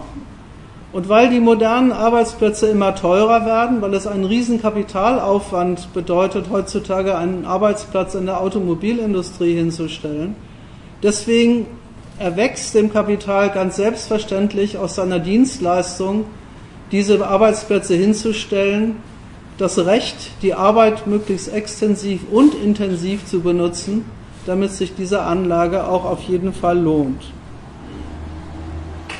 Der aufgewandte Vorschuss soll möglichst schnell in die Hand dessen zurückkehren, der ihn gemacht hat, also mehr Produkte in gleicher Zeit produzieren und verkaufen. Und dafür möglichst ausgiebig und extensiv die Arbeitskraft einsetzen. Andererseits keinen einzigen Arbeiter zu viel beschäftigen, der nicht unbedingt für diese, für diese Tätigkeit gebraucht wird. Das Ganze geht dann in aller Regel einher mit der Entwertung von Lohnposten, Verdienstposten, die bislang gezählt haben. Das, was an schädlichen, schwierigen Arbeiten entfällt, entfällt, entfällt dann eben auch als Lohngrund und das nutzen Unternehmen gerne aus, um dann eben auch in der Einführung neuer Maschinerie, wenn sie die Arbeit vereinfacht, auch die Löhne in dem Maße zu drücken. Und so kommt es dazu, dass das Wachstum und der Fortschritt an der Ersparung gesellschaftlichen Aufwands keine Ersparung auf der Seite der Beschäftigten bringt, sondern umgekehrt diese seltsame Figur produziert, die heutzutage Arbeitsloser heißt.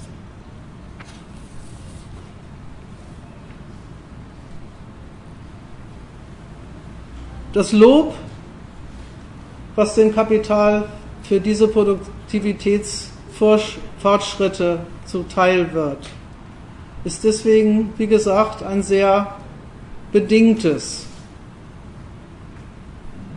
Bedingt ist es aber nur nach der Seite hin, dass streng genommen jeder davon ausgeht, dass das Kapital für die Auswirkungen seiner Ein- und Ausstellungs praktisch selber nicht verantwortlich zu machen ist. Das Kapital hat die Aufgabe, die Produktion zu rationalisieren, effektiver zu produzieren, sein Wachstum voranzubringen und darüber den Kapitalreichtum zu steigern. Die Konsequenzen dieser Tätigkeit für die Arbeitenden entledigt sich das Kapital schlicht und einfach darüber, dass es sie zur Aufgabe der Gesellschaft macht, damit zurechtzukommen. Und es findet erfreulicherweise in der Staatsgewalt eine, eine Instanz, die sich dieser sozialen Folgen auch annimmt, sie als soziale Probleme verbucht und sich dann darum kümmert, dass dieses Verhältnis so überhaupt funktionieren kann. Arbeitslose als andere Seite des Wachstums sind inzwischen eine selbstverständliche Begleiterscheinung der Reichtumsproduktion in kapitalistischen Gesellschaften. Und die Arbeitslosigkeit ist als Resultat des Kapitalwachstums gewusst, aber keineswegs als eine, aus der etwas anderes folgen würde als genau das Gleiche nochmal von vorn, mehr Wachstum, damit dann auch die wieder beschäftigt werden können, die das Kapital gerade entlassen hat. Das hat schon argumentativ was Verrücktes, dass genau die Wirkung dessen, was kapitalistischen Fortschritt ausmacht, das produktiver Machen der Arbeit für Kapitalwachstum macht Arbeit überflüssig, senkt die Lohnkost und wirft Leute auf die Straße, ist genau dieses Vorgehen, die die Wirkung, negativen Wirkungen auf die Arbeiterbevölkerung herbeiführt, gleichzeitig der Hebel und das Mittel sein sollen, um genau diese Wirkung wieder einzudämmen und zu begrenzen. Und das ist nicht bloß, das wisst ihr alle, eine gängige Ideologie, sondern darin kommt die tatsächliche Abhängigkeit der Produktion insgesamt und des Lebens und Arbeitens aller Leute vom Kapitalwachstum tatsächlich praktisch zum Ausgangspunkt. Die negativen Folgen der Lohnarbeit sind die negativen Folgen des Kapitalwachstums für die Lohnarbeit sind gewusst. Sie sind sogar als Wirkung dessen gewusst, wie das Kapital wächst. Die einzige Antwort, die diese Gesellschaft auf diese Wirkung kennt, ist mehr von dem Gleichen, damit dann auch noch für diejenigen gesorgt ist, die das Kapital aktuell nicht benötigt. Für die Leute heißt das, sich auch unter den Bedingungen brauchbar, brauchbarer für das Angebot der anderen Seite zu machen, wegen Arbeit Abstriche am, am Lohn zu machen, einen Niedriglohnsektor zu akzeptieren, der die einzige Art und Weise ist, in der man die eigene Arbeit überhaupt noch verkaufen kann.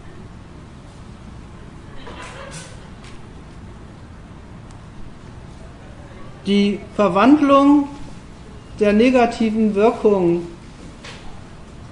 des Kapitalwachstums in soziale Probleme. Und damit meine ich nicht die ideologische Verwandlung, sondern die tatsächliche praktische Verwandlung. Ist an der Stelle überhaupt der entscheidende Witz, wie für alle geltend, praktisch geltend gemacht wird, dass nur die Gesichtspunkte des Kapitalwachstums für die Frage, was der Mensch vom Leben hat, zählen und sonst nichts. Die Verwandlung der Wirkung des Kapitalwachstums in soziale Probleme unterstreicht nochmal, dass nichts an Reichtum auf die Welt kommen kann, nichts an Bedürfnisbefriedigung auf die Welt kommen kann, außer es fördert das Kapitalwachstum und erklärt ausdrücklich die Sorge um das damit produzierte Elend zum nebenbei bestehenden Abfallprodukt, um das sich daneben und zusätzlich dann irgendwie noch gekümmert werden muss. Die Wahrheit ist, dass es offensichtlich so ist, dass ohne ein gerütteltes Maß an staatlicher Gewalt diese Produktionsweise in der Tat praktisch überhaupt nicht geht. Dass es tatsächlich eine Gewalt braucht, die nicht nur das Eigentum ins Recht setzt, sagt, so soll bei uns Produktion gehen, sondern sich um den menschlichen und sonstigen Ausschuss aus dieser Produktion so kümmert, dass die prinzipiellen Rechnungsweisen des Kapitals weitergehen und aufrechterhalten werden. Da wird ein riesiger Aufwand getrieben. Jeder weiß, dass die, so, die sogenannten Sozialausgaben inzwischen fast die Hälfte des Staatshaushalts ausmachen. Aber offensichtlich ist dieser Produktionsweise und der sie regierenden Gewalt die Sache dieser Aufwand wert, die Betreuung und Verstauung der Opfer als Begleitmusik zu dem, zu dem Lebensmittel der Nation, das das Kapitalwachstum ist und sein soll. Das noch als Ergänzung zu dem Punkt, wie dient die Arbeit dem Wachstum des Kapitals. Alle weiteren Punkte dann im Buch nachzulesen. Damit mache ich mal Schluss.